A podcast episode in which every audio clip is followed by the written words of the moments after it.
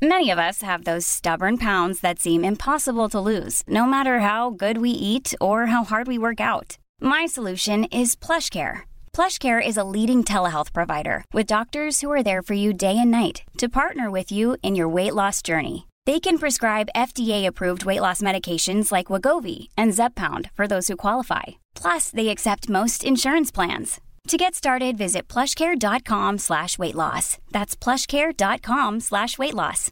This is Paige, the co-host of Giggly Squad, and I want to tell you about a company that I've been loving, Olive and June. Olive and June gives you everything that you need for a salon quality manicure in one box. And if you break it down, it really comes out to $2 a manicure, which is absolutely insane. It's also so easy to get salon worthy nails at home with Olive and June. The difference between how your nails used to look when you did them yourself and now with the Manny system is a complete game changer. The best thing about Olive and June too is it's a quick dry, dries in about one minute, lasts for five days, and full coverage in up to one to two coats. Visit oliveandjune.com slash perfect Mani 20 for 20% off your first system. That's oliveandjune.com slash perfect Mani 20 for 20% off your first system. Spring is my favorite time to start a new workout routine. With the weather warming up, it feels easier to get into the rhythm of things. Whether you have 20 minutes or an hour for a Pilates class or outdoor guided walk, Peloton has everything you need to help you get going. Get a head start on summer with Peloton at onepeloton.com. Bonjour à tous et bienvenue dans ce nouvel épisode du podcast Advocate. Je m'appelle Valentin Tonti Bernard et j'ai décidé de créer ce podcast pour vous faire découvrir la vraie vie des avocats. Quel est leur parcours, quelles sont leurs activités, mais surtout quel est leur business? Anomia, c'est un cabinet de conseil en stratégie exclusivement dédié au cabinet d'avocats. Notre objectif est de permettre aux avocats d'atteindre leurs ambitions en utilisant les méthodes de l'entreprise appliquées à la spécificité des cabinets d'avocats. Et concrètement, ce qu'on fait, c'est de la formation business, du coaching business ou encore des missions de conseil en stratégie au sein des cabinets. Pour ce premier épisode de rentrée, j'ai le plaisir de vous faire découvrir ma conversation avec Romuald Kohana. Romuald est avocat associé au sein de son propre cabinet qu'il a fondé il y a quelques années. Dans cet épisode, il vous parle de son parcours, de sa pratique, de sa façon de voir le métier et des contentieux qu'il a pu résoudre. Je ne vous en dis pas plus et je vous laisse découvrir ma formidable conversation avec maître Romuald Kohana. Si ce podcast vous plaît, n'hésitez pas à le partager, à mettre 5 étoiles sur Apple Podcast et à en parler autour de vous. C'est grâce à votre écoute, grâce à votre audience et grâce à vos partages que nous continuons à rendre ce podcast gratuit. Bonne écoute eh bien bonjour Romuald Kohana, je suis ravi que tu sois venu nous voir dans nos locaux euh, situés au 89 rue Réaumur à Paris. Euh, on se connaît depuis peu de temps et euh, c'est une histoire un peu particulière qui t'a fait me connaître. Un jour, tu as croisé mon mentor à Deauville qui t'a donné mon numéro en disant faut que tu l'appelles, faut que tu l'appelles, faut que tu l'appelles. tu avais autre chose à foutre que de m'appeler, ce que je comprends parfaitement. Et par le hasard des choses, on s'est eu au téléphone et on a pu échanger. J'ai trouvé que ton parcours était incroyable et du coup, je t'ai proposé un podcast. Salut Romuald. Bonjour Valentin, merci de ton invitation. Effectivement, euh, j'ai entendu parler de toi par euh, Jacob Abou, qui m'a vivement conseillé de te rencontrer. Euh, j'ai mis le temps parce que l'emploi du temps est tel que contacter Anomia pour entendre parler d'une nouvelle énième solution pour les cabinets d'avocats, c'était pas ma priorité. Et un jour, j'ai reçu un email euh, d'un de tes collaborateurs euh, auquel j'ai répondu. Euh, et c'est comme ça qu'on a été amené à, se rencontrer, effectivement, très rapidement. Et je te remercie de ton invitation pour, pour ce podcast, qui est eh une ben, première pour moi.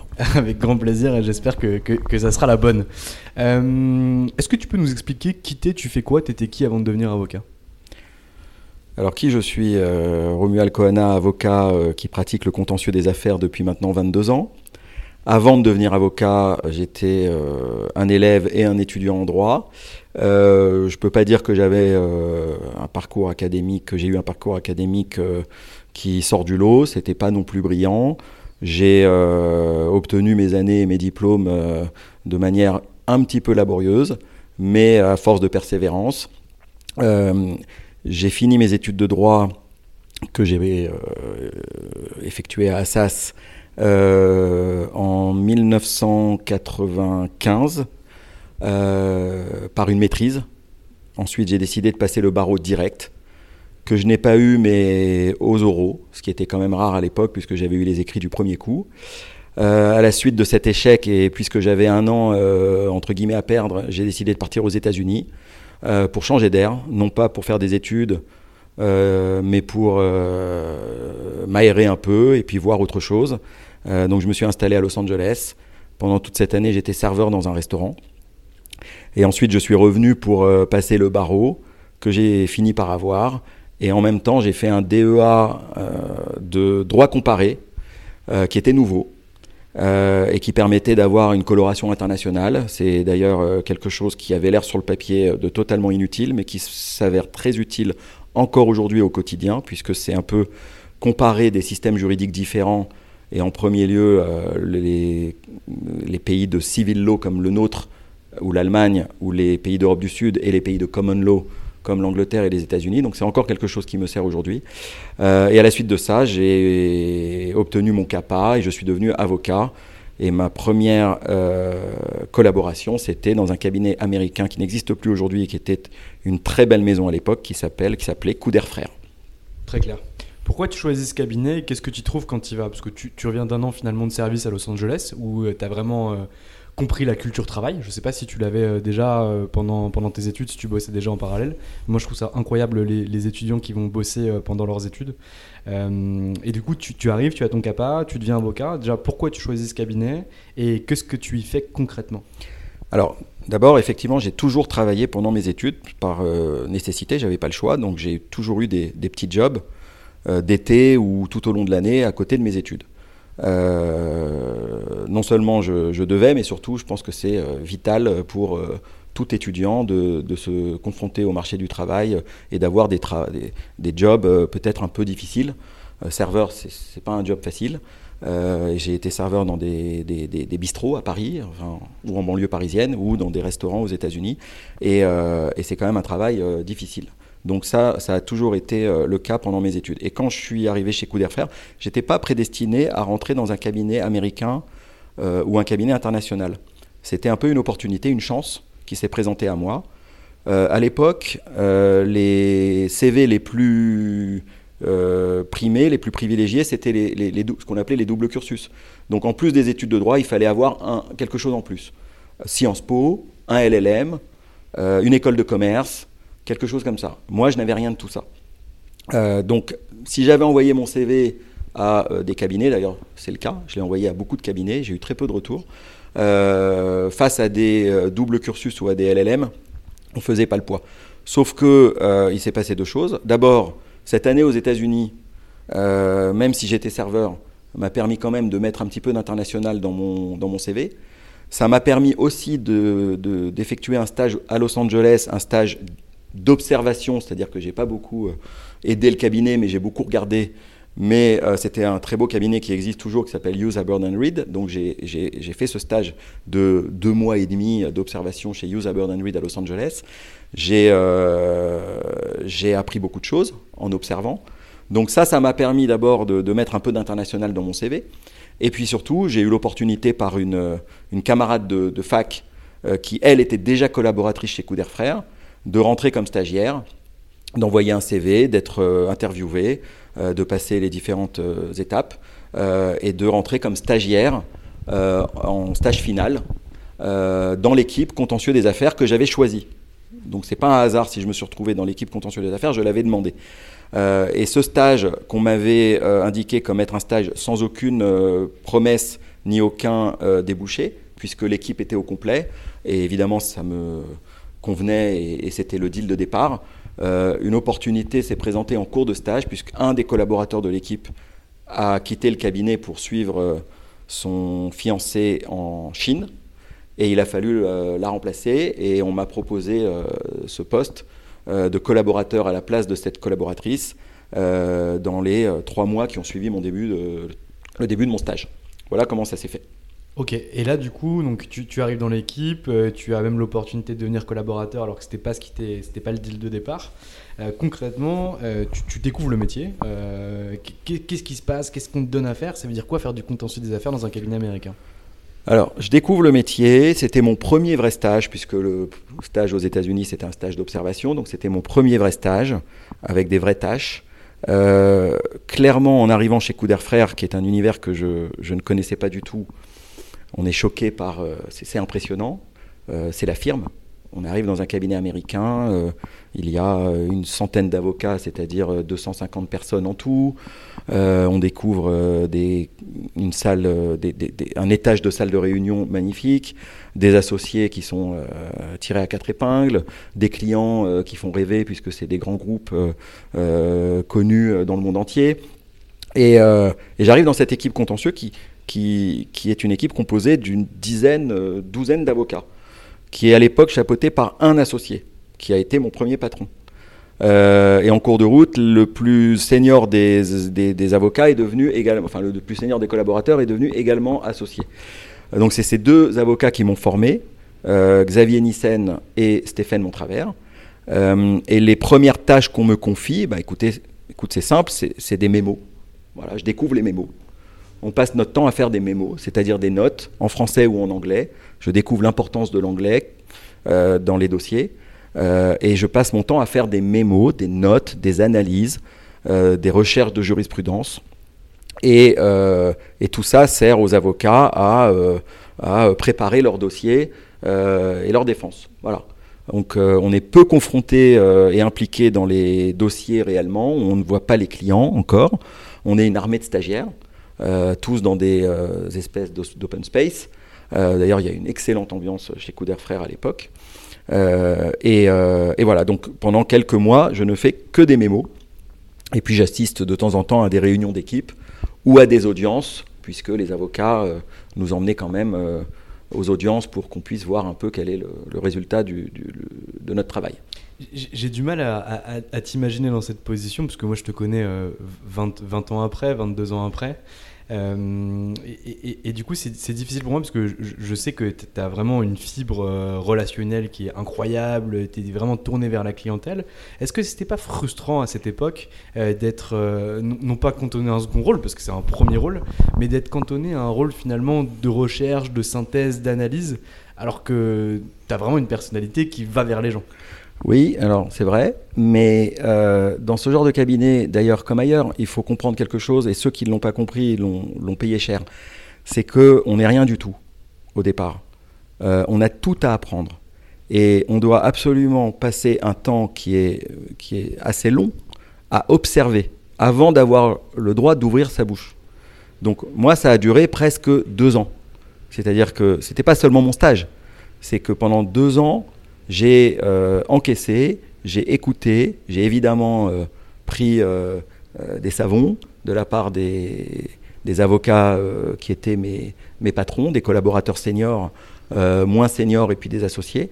C'était ça notre quotidien. Mais c'était tellement fascinant, on apprenait tellement que ça faisait partie du, du, deal.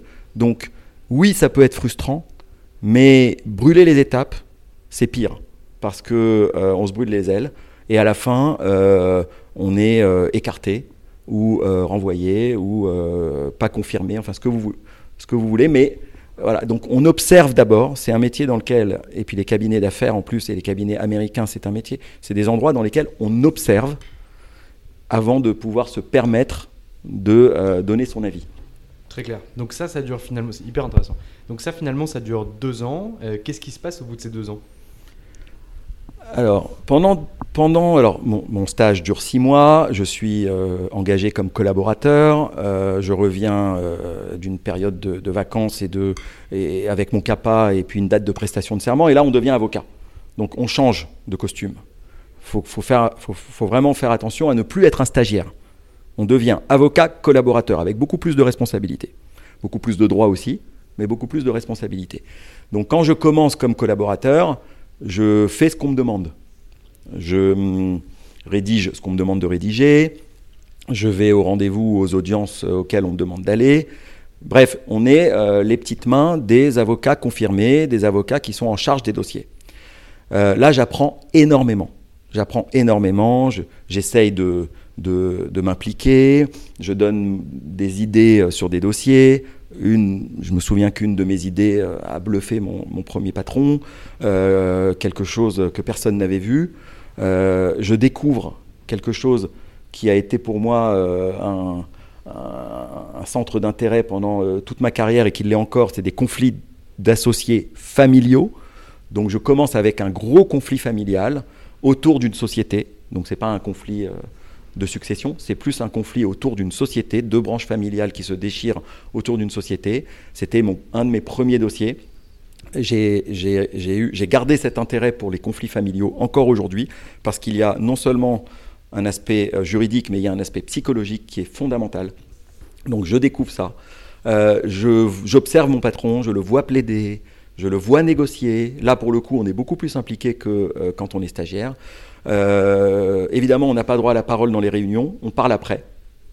On dit, moi j'aurais dit ça, ou j'aurais pensé ça, ou etc. Mais pas pendant la réunion, parce qu'on ne peut pas désavouer son boss pendant une réunion devant le client. Ça n'est pas possible et ça fait désordre. Encore aujourd'hui, je le dis à, mes collaborateurs. Donc voilà, c'est une période d'observation. Après, il y a un moment où effectivement je commence à tourner en rond et je commence à me plaindre.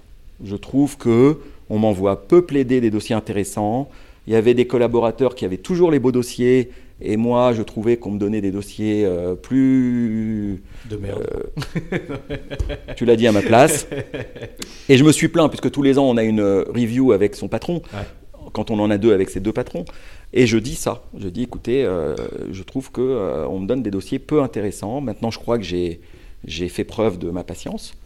Et à ce moment-là, il y a le deuxième associé dont j'ai parlé tout à l'heure qui s'appelle Xavier Nissen qui avait une typologie de dossier totalement différente, puisque Stéphane Montravers, lui, il m'a appris le contentieux, il appelait ça lui-même, pas moi, le contentieux de terroir, c'est-à-dire les, les, clients avec qui on était en contact direct, les petits chefs d'entreprise, euh, les particuliers, actionnaires ou pas, enfin voilà. Donc il m'a appris ce contentieux, les petits tribunaux de commerce. Et avec Xavier Nissen, j'ai appris justement les contentieux de direction juridique, les contentieux euh, en anglais, euh, les contentieux stratégiques.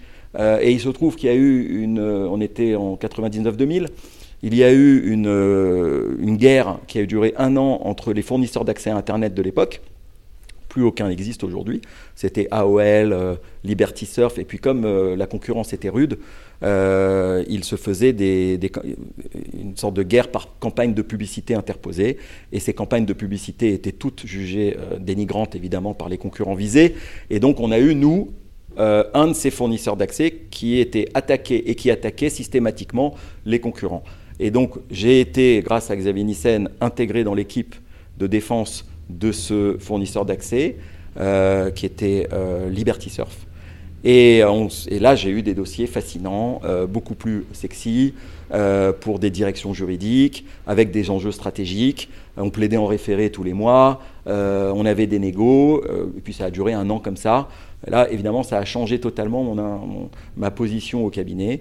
Euh, et puis après, je suis devenu un peu plus senior, donc on me confiait des dossiers un peu plus euh, gros, un peu plus en autonomie.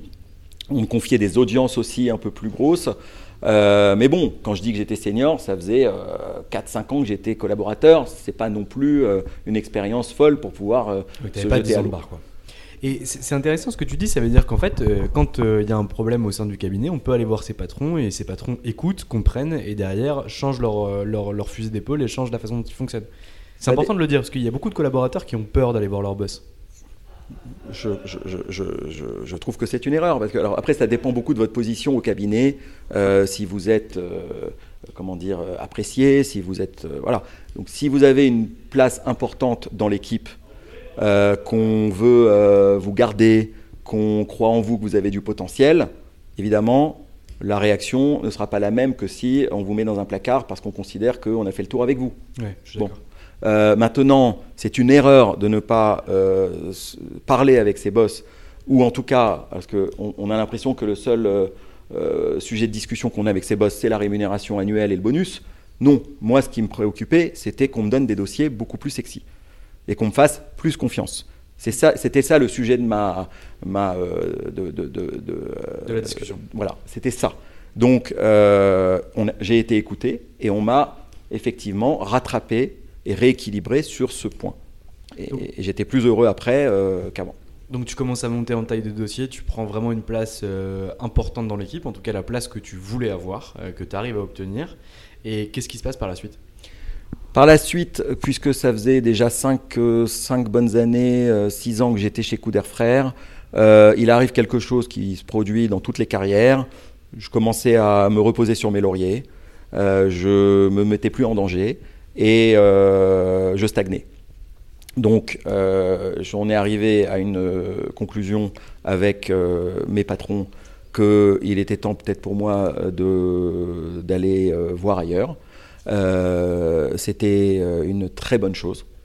Euh, parce que quand on s'endort trop, à la fin, on n'avance pas et, finalement on s'encroute et, et c'est bon pour personne, ni pour les dossiers, ni pour vous, ni pour le cabinet. Et, euh, euh, et c'est comme ça qu'une nouvelle opportunité s'est présentée.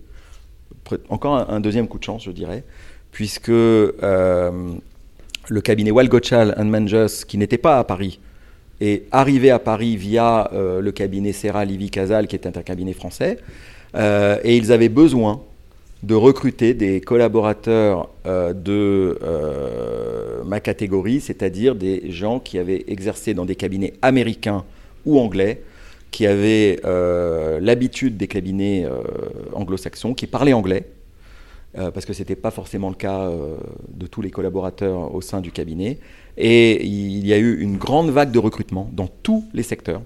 Si bien que euh, moi, j'ai été évidemment recruté par l'équipe contentieux qui était dirigée par Pierre-Alain Bouénic. Et euh, euh, le jour de mon arrivée chez Walgochal, de mémoire en mai 2003, je crois qu'on était 20 à débarquer de tous les cabinets de la place. moi en contentieux, mais il y avait aussi des avocats en concurrence, des avocats en MNE, des avocats en fiscalité. Par groupe de 2-3, des équipes entières. Euh, et c'est là que cette nouvelle, euh, ce, nouveau, cette nouvelle page s'est ouverte chez Walgochal. Là, pas, je ne peux pas dire que j'ai été formé comme je l'ai été chez Couder, mais j'ai évidemment continué un peu ma formation un peu tout seul. Et surtout, j'ai découvert un volet de dossiers que je ne connaissais pas chez Couder, qui sont les dossiers post-acquisition, qui étaient un peu nouveaux pour moi. Donc je me suis un peu euh, formé au, dossier post-acquisition, les garanties de passifs, les euh, euh, compléments de prix, tout ce qui est relatif à une, vente d'entreprise. et ça, c'est vrai que j'avais une, petite lacune dans mon expérience que j'ai rattrapée chez Walgochal. Ça a duré 18 mois jusqu'à que je rencontre chez Walgochal mes futurs associés, en tout cas deux d'entre eux, avec qui on a fondé le, finalement la première aventure entrepreneuriale de ma carrière, qui est le cabinet Fuchs Coana Reboul et Associés, qu'on a fondé en 2005, avec Frédéric Fuchs, qui était collaborateur chez Walgochal, Jean-Charles Berroir, qui était euh, collaborateur aussi fiscaliste chez Walgochal, et on a été rejoint par Guillaume Reboul, qui lui était euh, à l'époque chez Debeboise et Plimpton et qui était en, en financement. Voilà. Et donc on a fondé ce cabinet en 2005. Et alors, comment on prépare la, création de ce cabinet? Toi, tu avais déjà de la clientèle perso, euh, tes, co-associés en avaient déjà. Comment ça se passe concrètement? Alors, on avait tous, euh, à part Frédéric Fuchs, qui était le seul, parce que lui, en droit de la concurrence, il a eu des dossiers énormes euh, dans lesquels il était difficile d'avoir une clientèle perso. Et puis, il n'avait pas le, le réflexe comme nous, on peut l'avoir en contentieux ou en fiscalité. Donc, on avait un peu de clients perso, oui. Euh, moi, j'en ai toujours eu, j'ai toujours été encouragé euh, par mes euh, patrons pour en avoir. C'est une manière de se former, c'est une manière de travailler sans filet, c'est bon pour tout, pour l'imagination et la création, etc. Donc ça, oui, j'avais des clients perso. et donc on a démarré avec ça. Et puis on avait un réseau, un réseau d'avocats d'abord, puisque à nous quatre, on, venait, on avait quand même fait déjà deux cabinets chacun, ça faisait huit pratiquement. Euh, et voilà, donc on a, on a commencé comme ça, on s'est lancé un peu euh, avec un peu une dose d'inconscience, il faut le reconnaître, euh, et on a préparé tout simplement avec des réunions secrètes pendant quelques temps. et puis. Dans la cave d'un bistrot. non, mais voilà, on, on, croit que si ça se sait, tout va s'effondrer, que le cabinet dans lequel on est va disparaître. Rien de tout ça. On a monté notre cabinet avec 3-4 réunions, surtout des, des dîners, et, et on s'est lancé, on a trouvé un nom, on a tiré au sort les, les, quatre noms euh, qui devaient figurer sur le, et dans l'ordre sur le nom du cabinet. Et, euh, et, on a, et on a créé le cabinet en, quelques semaines presque. C'est assez incroyable. Et comment ça se passe du coup? Donc euh, là, là, finalement, vous quittez vos structures américaines.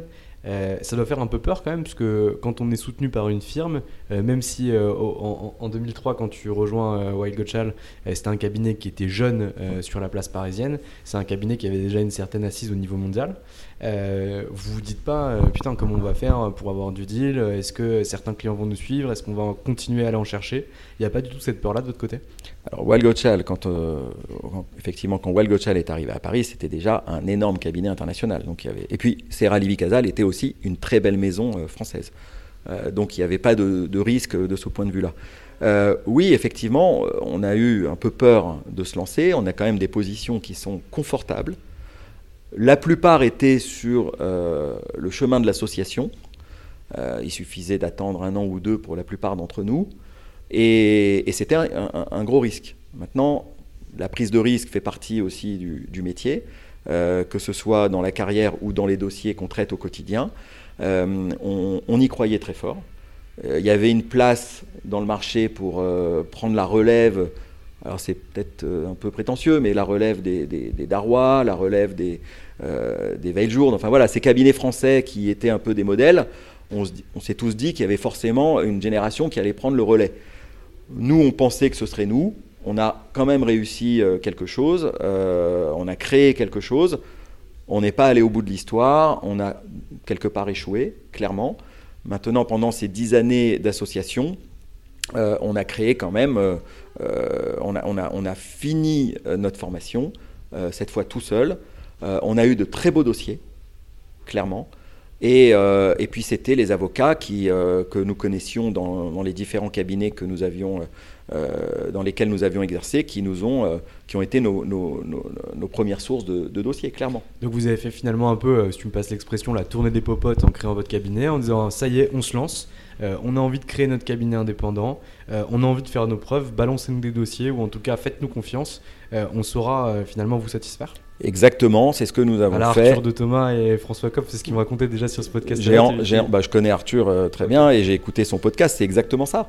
Euh, on, a, on sait ce qu'on vaut, on vient de grandes maisons, donc on a été bien formé. Euh, et il y a une place pour ce genre de cabinet indépendant. Euh, et c'est exactement ce que nous avons fait. C'est faire le tour des, gens que nous connaissions pour, que ce soit d'ailleurs des avocats ou des non-avocats, pour nous faire connaître, présenter nos associés et, et générer un flux d'affaires avec, avec eux, oui. Donc cette aventure-là, elle dure 10 ans. Tu commences en 2005, tu finis en 2015, si je me trompe pas. C'est à peu près ça, ouais. ouais. Euh, c'est quoi les grandes étapes? Donc vous débutez finalement à, quatre associés, vous tirez euh, les, noms des cabinets, euh, qui, enfin les noms euh, des avocats qui vont apparaître sur, l'entête du cabinet, enfin en tout cas dans, l'ordre. et qu'est-ce qui se passe derrière? Donc vous arrivez à quatre. Est-ce que vous faites du chiffre rapidement? Est-ce que c'est compliqué? Est-ce que vous remplissez vos objectifs financiers? Quand est-ce que vous recrutez vos premiers collaborateurs? Est-ce que vous faites venir des associés en collatéraux? Concrètement, qu'est-ce qui se passe pendant 10 ans? Alors très vite, ça marche plutôt bien. Mais ça, on nous avait prévenu qu'il y a un appel d'air, etc. Donc ça, ça, a très vite marché très très bien. La première année, on a euh, largement dépassé nos objectifs, qu'on avait volontairement placés euh, de manière raisonnable, mais on les a explosés. Euh, très vite, on a eu besoin de collaborateurs. en tout cas, en M&A et en contentieux, ça s'est présenté assez vite. en fiscalité, moins. Et en concurrence, Frédéric Fuchs a généré un très beau dossier pareil, issu d'un conflit d'intérêts, euh, qui était inespéré pour nous à l'époque, et euh, pour un, très très beau client. Euh, et puis à l'issue de ce dossier, il avait lui aussi besoin d'un collaborateur. Donc des collaborateurs, ça a été pratiquement au bout d'un an. des stagiaires, ça c'est tout de suite, mais des collaborateurs au bout d'un an. ensuite, on a eu, et c'est ce qui fait que notre cabinet n'a pas eu le succès qu'on espérait, on ne s'est pas entendu sur le développement. C'est-à-dire qu'en gros, il y avait deux écoles au sein du cabinet. Il y a une école qui voulait faire venir des associés aussi, entre guillemets, gros que nous, voire plus forts, plus gros en chiffres, euh, pour booster le cabinet. Et puis il y avait une école qui voulait, euh, je dirais pas qui, ça sert à rien maintenant, il y a prescription. J'allais poser la question. Et il y a une école qui voulait faire venir des associés euh, qu'on appelle dans certains cabinets des services partners, c'est-à-dire des associés qui n'ont pas forcément de clientèle, et qui vont traiter. Sauf que nous, on considérait qu'on n'était pas encore assez gros pour se permettre d'avoir ce type d'associés et qu'il nous fallait des associés qui génèrent du chiffre. Moi, j'aurais choisi l'option 1. Bah écoutez, j'étais dans cette école, évidemment. On était majoritaire, mais il se trouve que l'un d'entre nous, euh, puisque quand on est quatre, euh, il faut une certaine, euh, il faut une, unanimité, sinon ça fonctionne pas. donc voilà, on a quand même fait venir un associé comme on voulait nous, mais c'était pour remplacer l'un des quatre qui nous a quittés, c'est Jean-Charles Berroir, mmh. et on a remplacé Jean-Charles Berroir, qui était fiscaliste, par une autre pratique. c'est Timothée Gagnepin qui était avocat en restructuring. Donc voilà, le seul associé vraiment euh, equity, on va dire. un rainmaker qui s'appelle Gagnepin, je trouve ça trop chouette. Oui, ben voilà. Euh, en plus, on le connaissait bien. Il était chez Debevoise avec Guillaume Reboul. Il était stagiaire chez Couder avec moi, donc il y avait euh, des liens. Et donc voilà, c'est le seul associé entre guillemets equity qui est venu nous rejoindre. Les autres associés, c'était des associés qui n'étaient pas au capital, qui avaient le titre d'associé, mais ça n'allait pas plus loin. Et, et je pense, enfin, on a monté un beau cabinet, mais je pense que notre échec est là. Et le développement, euh, on n'a pas réussi à, assurer le développement du cabinet. Et on a fini par se séparer en très bons termes.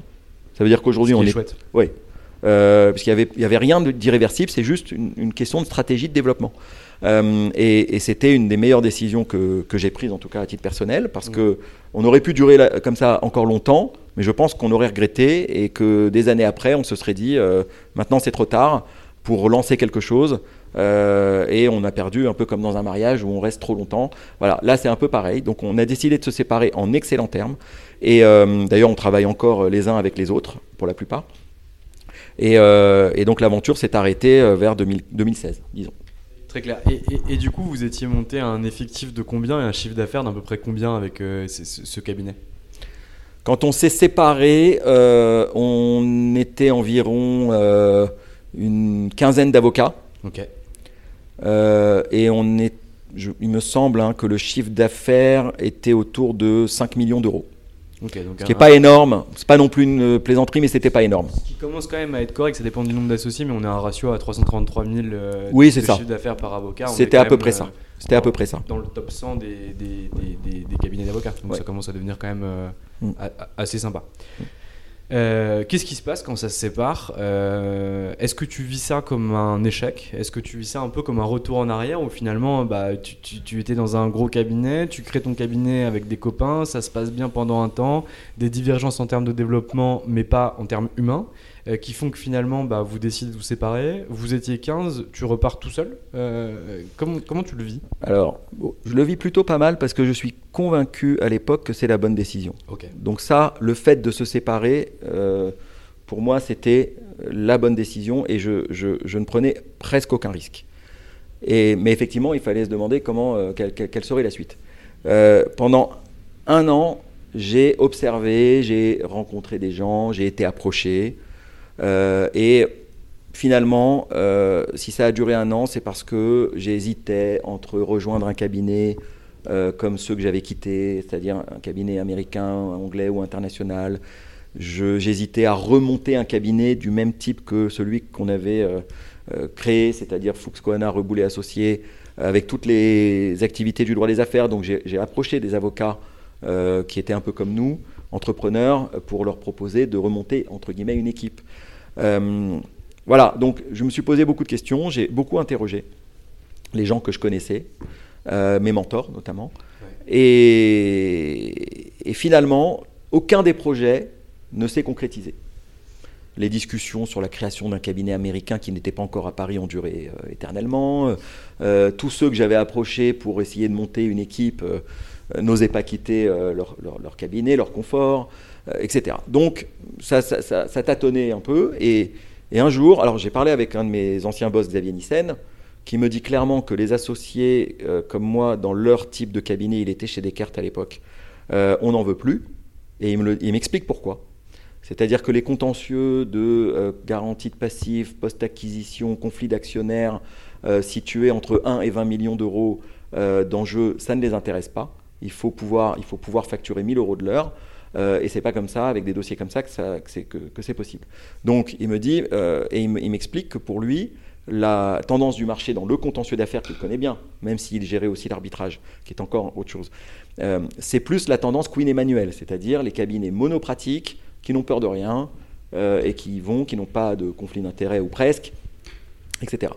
Donc bon, je l'écoute et finalement, j'ai eu un moment une espèce de flash en me disant mais clairement, ce que je sais faire de mieux, c'est du contentieux d'affaires. Avoir des associés, c'est dans d'autres domaines, c'est compliqué parce que euh, voilà, il faut leur apporter du M&A. Voilà, on ne sait pas à qui on a affaire, on ne sait pas si le dossier sera traité aussi, aussi bien que vous. Et j'ai eu ce flash et je me suis dit, je vais, je vais monter moi aussi un cabinet de contentieux d'affaires. À l'époque, il y en avait beaucoup moins qu'aujourd'hui. Hein. D'accord C'est clair. Euh, il y en a eu beaucoup qui se sont créés en 4-5 ans, mais à l'époque, ce n'était pas si évident. Donc, je, je, décide de créer ce cabinet d'affaires, de contentieux d'affaires. Euh, je veux trouver un nom parce que euh, pour régler les problèmes de, de nom d'associés, euh, voilà, au moins on trouve une marque. En plus, c'était aussi la tendance du marché. donc je cherche cette marque et je, et je tombe sur Sharp, qui me paraît totalement adapté à la pratique du contentieux d'affaires et qui sonne bien, qui est court, qui à la fois anglais, français, donc c'était très bien. et, je, et, là, je, retrouve beaucoup, vraiment beaucoup d'enthousiasme et même de niaque euh, dans cette aventure. Donc j'arrête toutes les discussions euh, que j'avais entamées avec d'autres cabinets euh, et je me lance dans cette création de ce cabinet en quelques mois. sans du tout prévoir de, business, plan, rien du tout. Je me dis, j'y vais. J'ai déjà évidemment ma clientèle qui m'a suivi, qui me connaît, qui me fait confiance. et puis je, crée ce cabinet en janvier 2018. Euh, et euh, je, communique et je fais le tour encore une fois des popotes pour voir tous les avocats euh, qui me faisaient confiance ou qui peuvent me faire confiance. Et ce qui s'est passé, c'est que, étant donné que nous ne faisions que du contentieux d'affaires et de l'arbitrage, et pas du M&A ou pas autre chose, pas du corporate, il y a des avocats qui ne nous avaient jamais, enfin qui ne m'avaient jamais fait confiance ou jamais confié un dossier jusque-là, qui commençaient à me donner des dossiers. Parce que justement, on n'avait pas de M&A. Et ça, ça a été une surprise. Ce n'était pas du tout prémédité. Et ça a été évidemment une bonne surprise. Ce qui fait que quand j'ai vu que c'était un axe de, développement important, je l'ai euh, complètement exploité. Euh, euh, j'ai continué à l'exploiter. J'ai voilà, démarché les avocats avec qui j'avais eu un rapport dans le passé, même des confrères adverses dans certains cabinets.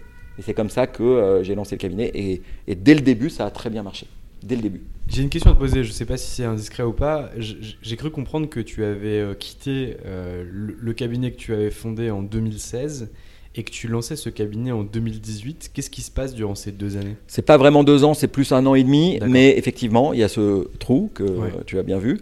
Euh, et ben, pendant, pendant cette période d'un an et demi, c'est la fameuse période pendant laquelle j'ai euh, observé, consulté, euh, écouté, euh, etc., discuté avec des cabinets, et j'étais, bah, j'étais redevenu avocat individuel, Romuald Kohana, avocat à la cour. voilà, c'était, je continuais à, à, gérer mes dossiers et à développer. si bien que j'ai une petite anecdote avec une cliente qui est très fidèle depuis 15 ans, euh, qui m'a connu à l'époque de Fuscoana Reboulé Associé, qui a su que j'avais quitté le cabinet, euh, et donc avant la, création de Sharp, qui m'appelle pour un dossier, un dossier un peu chaud, et qui me dit, je la vois hésitante, et je lui dis, mais vous, avez un, problème, dites-moi, enfin, qu'est-ce qui... Il me dit, non, je ne le prenez pas mal, mais est-ce que votre papier en tête va faire peur? Et là, je me suis dit, mais c'est surréaliste comme euh, question, parce que moi, ça ne m'a pas traversé l'esprit. Je lui ai dit, écoutez, euh, faites-moi confiance. Et donc, c'est aussi, ça m'a euh, un peu interpellé. Je me suis dit, finalement, le nom du cabinet a aussi de l'importance. C'est aussi pour ça que j'ai eu l'idée d'appeler le cabinet Sharp, parce qu'il claque, il, dit, voilà, il, il est explicite.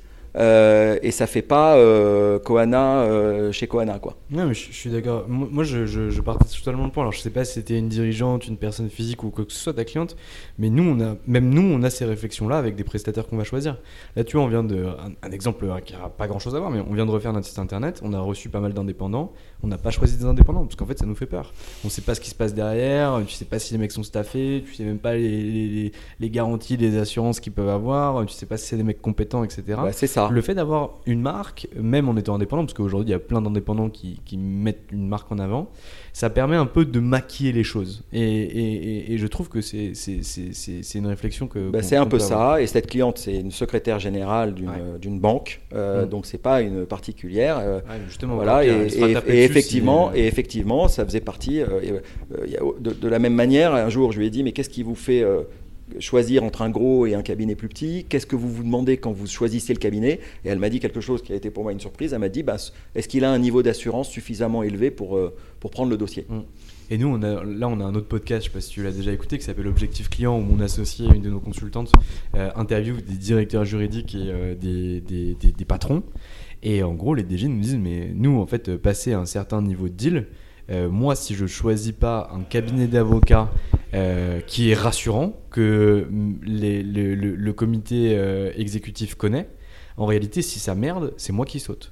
Et c'est aussi une possibilité de pouvoir se baquer euh, du côté de la personne qui prend. C'est à ça qu'on est confronté souvent, les, et surtout avec les directions juridiques. parce que quand on travaille pour, dans une grosse PME, même une très grosse PME, on est souvent en face des dirigeants, des fondateurs. Et là, il n'y a plus de problème.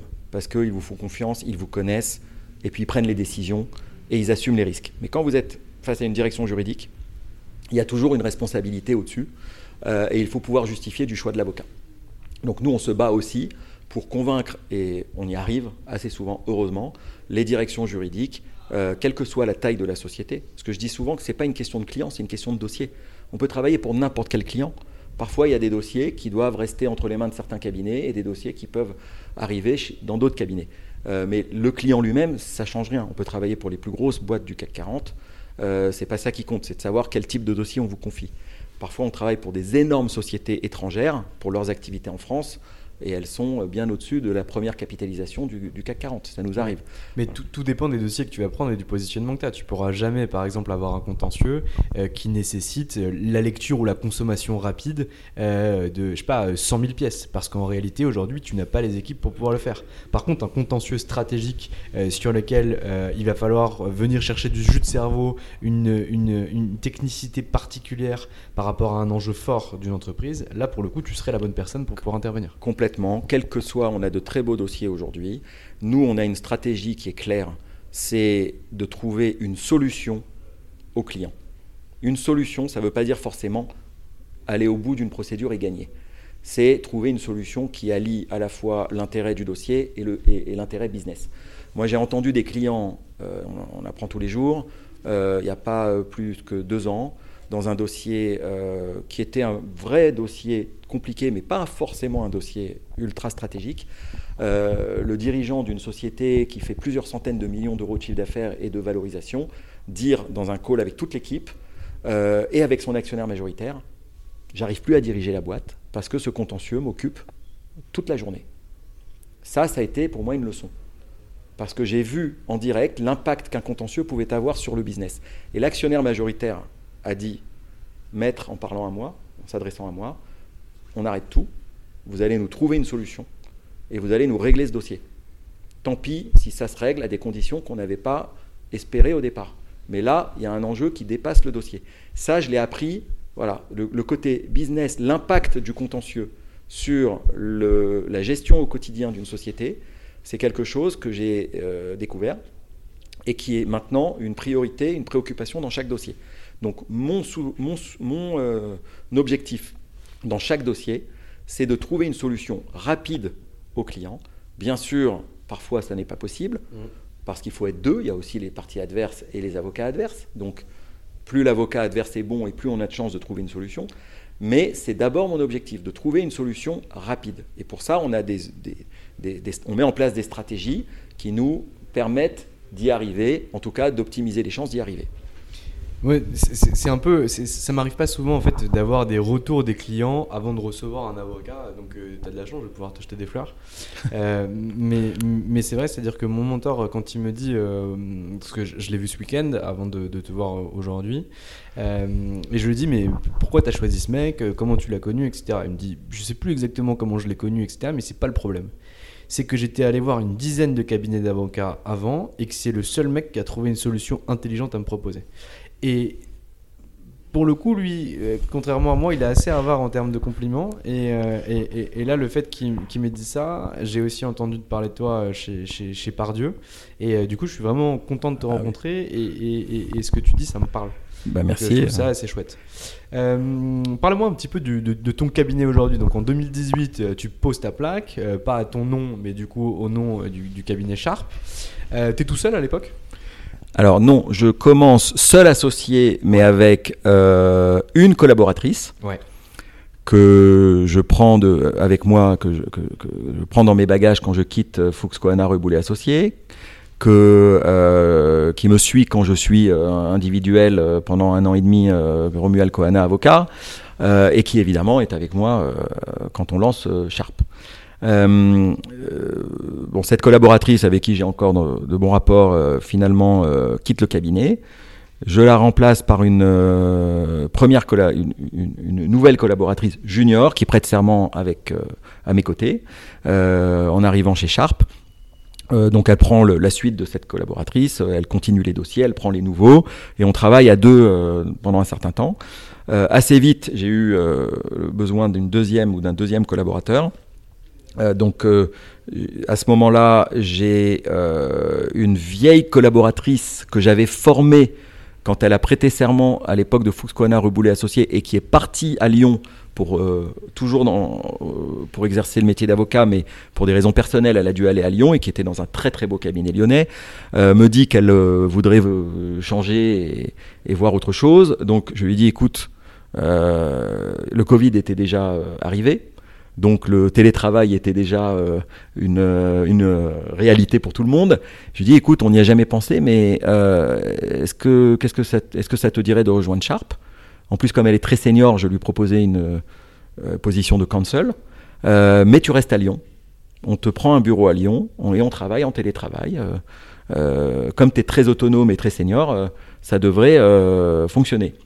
On- elle me dit, après avoir réfléchi, elle me dit, et puis en, en plus je lui dis, ça permettrait de développer la, le bassin lyonnais, puisque les, les- les clients lyonnais aiment bien travailler avec des avocats lyonnais, ça nous permettrait d'avoir une, présence sur place. C'est vraiment le Sérail Lyon. Exactement. Donc, elle me dit oui, elle commence à nous, nous rejoint. Euh, elle m'annonce, et ça c'était très clair, qu'en même temps, elle compte aussi euh, passer le concours parallèle pour devenir magistrate. Je lui dis, bon, bah, tu me préviens, et si ça arrive, tant mieux pour toi, et au moins je suis au courant, et puis c'est pas grave, on aura fait un petit bout de chemin ensemble. Et puis on se verra en appel. Exactement. Euh, donc voilà, donc euh, Laurie qui est counsel me rejoint. Donc j'ai une équipe d'une counsel et d'une junior. Euh, donc l'équipe est plutôt euh, plutôt bien pour du contentieux, même pour des gros contentieux. On- J'ai évidemment des stagiaires et j'ai une assistante. Euh, ensuite, j'ai un, j'ai été mis en relation avec un avocat qui était à l'époque euh, senior counsel chez Stellin euh, et qui, euh, qui était même euh, associé chez Stellin et qui s'ennuie un peu. Donc le, le courant passe et il nous rejoint comme associé, c'est Léopold Farc, et c'est le deuxième associé de Sharp. Euh, qui fait aussi du contentieux, euh, puisque c'est la, la pratique euh, unique de Sharp. Sauf qu'il a euh, une casquette en plus, euh, c'est qu'il est, il aime bien le contentieux des produits défectueux, ce qui n'est pas forcément mon cas. Moi, c'est plus le contentieux d'affaires ou de bilan. Donc, il apporte cette, cette nouvelle corde à notre arc. Et, et voilà, donc l'équipe aujourd'hui, c'est deux associés, deux collaborateurs, dont une counsel et une assistante et des stagiaires. Très clair. Voilà. Donc déjà un beau cabinet d'avocats pour deux ans d'exercice avec deux ans de Covid, notamment pour le contentieux. Exactement. Aujourd'hui, c'est quoi les objectifs? Tu as, travaillé dans des énormes cabinets américains, tu as créé ton cabinet pendant 10 ans, tu es monté jusque 15 personnes, tu crées ta boutique spécialisée en contentieux des AF, tu viens de recruter un, un- un nouvel associé, tu as des collaborateurs, le business tourne bien, etc. C'est quoi la suite? La suite, c'est d'abord de continuer à monter en gamme de dossiers euh, avec l'équipe actuelle. Euh, et donc de, générer des, très beaux dossiers euh, d'affaires. On le voit au fil des ans, les dossiers euh, montent en termes de- d'enjeux, en termes de technicité. Donc c'est- ça mon objectif tous les ans, de monter une nouvelle marche en termes de qualité et d'enjeux. Donc ça, c'est à la rigueur mon, mon, rapport avec les clients et avec les gens qui nous envoient des dossiers. Euh, ensuite, j'ai un deuxième objectif, c'est euh, de faire venir des euh, équipes qui sont complémentaires de notre activité de contentieux des affaires. Je pense par exemple au pénal des affaires. J'adorerais avoir un associé, un vrai associé, qui un peu est un peu notre euh, alter ego dans son domaine du contentieux des affaires, euh, du, pénal des affaires, et qui viendrait avec une équipe pour développer le pénal des affaires avec une clientèle euh, qui permettrait des synergies avec nous, une clientèle donc de sociétés, de fonds, de fonds d'investissement, de sociétés, de grandes ou de moyennes sociétés, voilà, de particuliers, de, de, dirigeants. voilà, c'est, ce serait, voilà, moi, j'aimerais que Sharp devienne un cabinet, une marque de bonnes, euh, comment dire, euh, bonnes pratiques de contentieux et de pénal des affaires, et qu'on dise, quand vous allez chez Sharp, vous avez du très bon travail, ce sont des avocats qui cherchent des solutions, ils ne, cherchent pas à faire durer le plaisir, euh, c'est pas le but, ils cherchent à trouver une solution rapide pour que le contentieux, qui est un accident, euh, soit derrière vous le plus vite possible. Voilà, c'est ça mon, mon objectif dans les années à venir. Après, je n'ai pas de plan arrêté. Par exemple, je n'irai sans doute pas euh, voir un chasseur de tête pour lui dire il me faut une équipe en, pénal. Je pense que je vais fonctionner plus à l'affect. voilà, ce sera plus une rencontre dans un dossier euh, ou à une autre occasion qui me mettra en relation avec un associé ou un cabinet qui voudra euh, rejoindre le cabinet Sharp. donc cette marque qui est détachée du nom des associés. Et c'est aussi pour ça que j'ai choisi une marque et, euh, et, qui, et, à terme monter un cabinet de, très, euh, de très bonne qualité en contentieux pénal des affaires. Ça peut être aussi une équipe restructuring, parce que le restructuring, c'est judiciaire avant tout. Donc, certes, il y a du M&A, du financement et, du social, mais c'est d'abord du judiciaire. Euh, moi-même, le contentieux restructuring, ça, ça me parle et j'en traite beaucoup. donc voilà, il y, a des, il y, a des, pôles comme ça d'activité que je verrais bien rejoindre Sharp, comme le pénal des affaires, le restructuring. Ça peut être aussi le contentieux de brevet que j'affectionne particulièrement, même si c'est très particulier, j'en ai déjà eu. Euh, voilà, des, des, des, des, pôles de contentieux pour rester un cabinet de contentieux avant tout. Et du coup, avoir des, départements euh, par ramification spécifique du contentieux. Exactement. Très clair. Euh, Romuald, je t'ai déjà pris pas mal de temps, euh, un peu plus d'une heure déjà. Ah. Euh, ouais, déjà, le, temps passe vite quand on s'amuse. c'est ta dernière minute, c'est la minute Romuald Kohana. pour que tu puisses de donner un petit mot je sais pas, à tes équipes, à tes clients, ou tes sponsors, aux gens qui t'ont soutenu, à qui tu veux, c'est la minute Romuald Kohana. Écoute, une minute, euh, Romuald Kohana. Je, évidemment, je suis très heureux de l'aventure Sharp. Euh, après 20 euh, ans, ça redonne un coup de fouet à une carrière, c'est très sympa. et c'est des nouveaux challenges que, que j'adore. Donc, je pense qu'un avocat, ça, ça, ne doit pas s'endormir. Il faut que ça soit toujours en, en, en danger perpétuel parce que rien n'est acquis. Euh, évidemment, les, gens que je veux remercier, euh, c'est les confrères, parce que il y a deux types de confrères. Euh, en contentieux, on se définit aussi par rapport aux confrères adverses. Euh, quand on a en face de soi un très beau cabinet qui débarque, on est content parce que ça donne euh, au dossier une, une, valeur en plus du dossier lui-même. Euh, donc moi, quand je vois arriver des cabinets comme Bredin, comme Latam, comme Clifford, qui sont un peu les noms que, que, que j'ai en face en ce moment, Racine, souvent, ils se reconnaîtront. c'est voilà, c'est aussi une manière de se définir dans, dans le marché. et puis les confrères, qui évidemment sont ceux qui me font confiance, qui nous recommandent à leurs clients, c'est quand même pas banal. Parce que dire à un client, je ne vais pas pouvoir le faire pour X raisons, mais euh, voilà euh, un cabinet avec qui euh, je, travaille d'habitude et qui, qui fera le, le job, c'est difficile. Parce que le métier d'avocat, c'est la confiance. elle se construit. et, et, elle ne vient pas, elle ne tombe pas du ciel. Donc les, confrères qui me recommandent de manière assez récurrente, je ne peux que les remercier. Parce qu'à la fin, en plus, ça devient des amis, et à la fin, on a une relation qui est telle que euh, on, euh, on, se comprend très vite, euh, et ça, c'est assez, euh, et c'est assez sympa au quotidien. Et puis, alors, mes collaboratrices, à qui je souhaite bonne chance, parce qu'en plus, elles me quittent toutes les deux en même temps, parce qu'elles vont devenir des directrices juridiques dans des sociétés. Donc elle termine pour l'une le 30 juin et pour l'autre le 15 août, ce qui fait que je suis en train de renouveler l'équipe. J'ai déjà recruté quelqu'un qui va remplacer le poste de junior et puis je suis en, encore en discussion et en entretien avec d'autres candidats pour les, le ou les deux autres postes parce que je me pose la question de monter à trois collaborateurs qui vont, je l'espère, nous rejoindre au cours des mois de septembre à décembre. Moi, je pars toujours du principe qu'il faut être en déséquilibre avant, et si tu te poses la question, c'est qu'il en faut trois et pas deux. Exactement.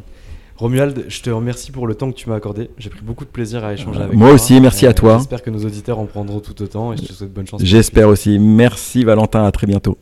Et voilà, c'est fini pour aujourd'hui. J'espère que cet épisode vous a plu. Pour découvrir tous les contenus qu'Anomia propose, vous pouvez vous rendre sur www.anomia.fr. Vous y trouverez des vidéos, des podcasts, des articles et également nos propositions de formation et d'accompagnement dédiées aux avocats, dédiées au business des avocats. Je vous souhaite une excellente journée et n'hésitez surtout pas à nous contacter. À bientôt. Cool fact a crocodile can't stick out its tongue. Also, you can get health insurance for a month or just under a year in some states. United Healthcare short term insurance plans, underwritten by Golden Rule Insurance Company, offer flexible, budget friendly coverage for you. Learn more at uh1.com. Mom deserves the best, and there's no better place to shop for Mother's Day than Whole Foods Market. They're your destination for unbeatable savings, from premium gifts to show stopping flowers and irresistible desserts. Start by saving 33% with Prime on all body care and candles. Then get a 15 stem bunch of tulips for just $9.99 each with Prime. Round out Mom's menu with festive rose, irresistible berry chantilly cake, and more special treats. Come celebrate Mother's Day at Whole Foods Market.